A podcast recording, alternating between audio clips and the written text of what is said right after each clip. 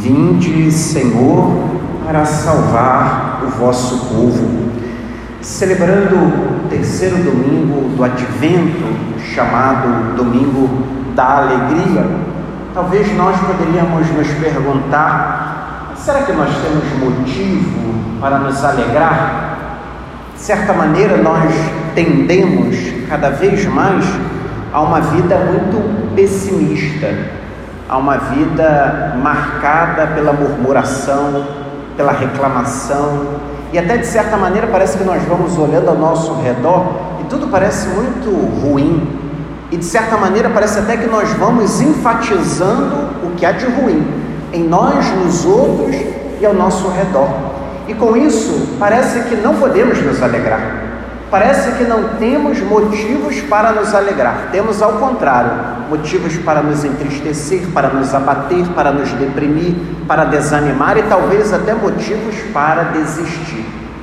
A liturgia de hoje nos leva então a uma pergunta: qual o real motivo da nossa alegria? Porque todos os sofrimentos e dificuldades pelos quais passamos, continuamos. Todos os desafios continuam. Nada passou, nada vai acabar. E por que vamos nos alegrar? E por que podemos nos alegrar? Porque o Senhor está vindo. E é essa certeza que a liturgia de hoje nos dá que faz com que nós possamos experimentar a alegria. Porque mesmo no meio de tantas coisas desafiadoras, nós temos a certeza o Senhor está conosco.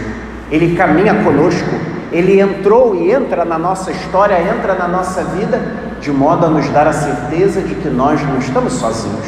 Vamos continuar enfrentando inúmeros desafios? Vamos, mas Ele está ao nosso lado. Ele está ao nosso lado de tal maneira que nós possamos dizer, como Paulo dizia a Timóteo: Ele esteve ao meu lado e me deu forças. Por isso que mesmo que as tribulações não passem, mesmo que os problemas não passem, mesmo que as dificuldades não passem, nós temos a certeza, Ele está no meio de nós.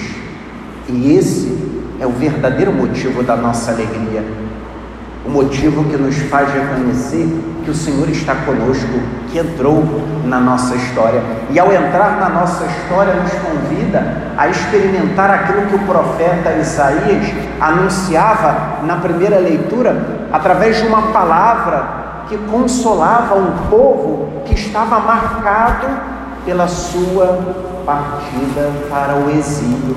Esse povo não está aqui diante de um anúncio de festa.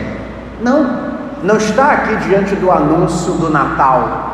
O povo destinatário da profecia de Isaías na primeira leitura é o povo que está se preparando para partir por uma terra estrangeira, está sendo deportado para a Babilônia. Esse povo tinha todos os motivos para se entristecer, para se abater, desanimar e talvez até pensar: Deus nos abandonou porque nós estamos indo embora, Deus nos largou ao poder dos outros. E vejam o que diz o profeta: Alegre-se a terra que era deserta e intransitável, exulte a solidão e floresça como um lírio profeta continua: fortalecei as mãos enfraquecidas e firmai os joelhos debilitados. Dizei às pessoas deprimidas: criai ânimo, não tenhas medo. Vede, é vosso Deus, é a vingança que vem, é a recompensa de Deus. É Ele que vem para vos salvar é a certeza da visita de Deus, da sua intervenção na nossa vida, que nos dá a possibilidade de experimentar a alegria, de nos fortalecer, de não nos abater e de recomeçar sempre, de continuar na caminhada da vida enfrentando todos os desafios. E depois o profeta vai descrevendo tudo aquilo que Deus realizaria na vida do seu povo. Tudo aquilo que no Evangelho está descrito como ações próprias de Jesus. É a certeza de que Deus entrou na nossa história definitivamente e entrou para nunca mais sair, para nunca mais nos deixar, ao contrário, para se tornar o nosso companheiro de viagem. Mas nessa feliz expectativa, nessa esperança pela vida do Senhor, nós podemos também nos cansar. Nós podemos também, de certa maneira, até falar: mas será que vale a pena ainda continuar? Será que vale a pena tentar ainda mais uma vez? E aí, São Tiago nos dá a orientação na segunda leitura, nos convidando a permanecer firmes. Ficai firmes até a vinda do Senhor. Como se estivesse dizendo: não desanime, aguenta mais um pouco, vamos em frente, continue, persevere. E São Tiago nos convida então a olhar uma imagem que nós diríamos até muito próxima a nós, que podemos compreender perfeitamente a imagem do agricultor que vive numa feliz expectativa, mas não é alguém passivo. É interessante a imagem do agricultor, porque é aquele que lança a semente, que rega, que cuida do terreno, mas espera Deus lançar o sol e a chuva, ele faz a parte dele, sabendo que Deus fará a sua e assim ele colherá frutos, mas não colherá imediatamente.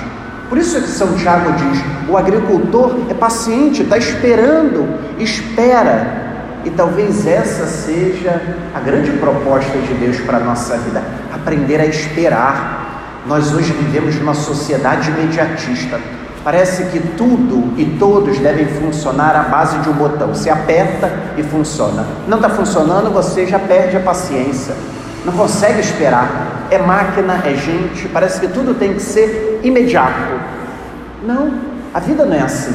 Nós não somos assim, temos que aprender a esperar. Às vezes a gente quer resolver o problema hoje e talvez a gente vai passar o dia inteiro não vai resolver. Vai passar a semana, não vai resolver. Vai passar o mês, não vai resolver. Vai passar o ano, não vai resolver. Talvez vamos passar a vida e não vamos resolver. E tem algum problema nisso? Não tem. Nós não temos poder de resolver tudo. O agricultor hoje nos ensina a esperar, a ter paciência, a sofrer as demoras e a aprender que a nossa vida é como um cultivo. Nós lançamos a semente, nós regamos, nós cuidamos da terra, Deus fará a sua parte e nós vamos aguardar. De tempo em tempo os frutos aparecem. É esse dinamismo de vida que nós precisamos internalizar para que a gente não fique naquela correria, naquela agitação frenética, achando que tudo vai ser resolvido.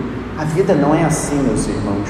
Olhemos ao nosso redor e percebamos que a vida tem um ritmo. O nosso problema é querer impor um ritmo mais acelerado do que a própria vida nos apresenta. E no Evangelho, Jesus então nos convida a contemplar a ação da Sua presença entre nós. Quando Ele chega, não apenas o nosso coração é transformado, mas tudo ao nosso redor pode ser transformado. Se de fato Ele entrou na nossa vida, Ele armou a Sua morada, se de fato nós demos espaço para Ele, tudo em nós pode mudar. Tudo ao nosso redor pode mudar. O que depender de nós e depender dele pode mudar. E é preciso que nós façamos com que a presença do Cristo gere uma mudança em cada um de nós. E o exemplo desse caminho, sem dúvida alguma, é o grande João Batista, que o próprio Jesus apresenta no Evangelho de hoje como o grande profeta, o maior dos profetas, porque não apenas anunciou a vinda do Messias, mas o contemplou com os seus olhos e não apenas anunciou com as suas palavras, mas anunciou com a sua vida. O seu testemunho foi o grande anúncio profético. Assim também deve ser na nossa. Precisamos aprender que o nosso grande testemunho não está no falatório que nós vivemos. A gente fala demais, a gente quer ensinar demais a todo mundo. O tempo inteiro a gente está falando. João Batista fala pouco e faz muito. Deveríamos aprender mais com João Batista e a testemunhar com a nossa vida. Nossos atos falam, nossos comportamentos falam, e às vezes nem vamos precisar falar tanto, nem vamos precisar usar tanto as palavras. E Jesus no Evangelho usa uma imagem bonita para falar de João Batista quando diz: ele não é um caniço agitado pelo vento. Não estamos diante de um homem fraco, que se deixa levar pela pressão. Não, João Batista é o exemplo concreto daquilo que nós precisamos aprender na nossa vida, a não nos deixar levar pelos outros. Aquela expressão antiga que as pessoas diziam: você não é Maria, vai com as outras. Você não pode se deixar levar, porque você não é todo mundo. João Batista é esse exemplo, e o exemplo também de quem, desculpa a expressão, não está nem aí pelo que estão falando, pelo que estão pensando. João Batista talvez poderia até cantar aquela música antiga: Deixa que diga o que pense, deixa isso para lá, vem para cá, o que é que tem?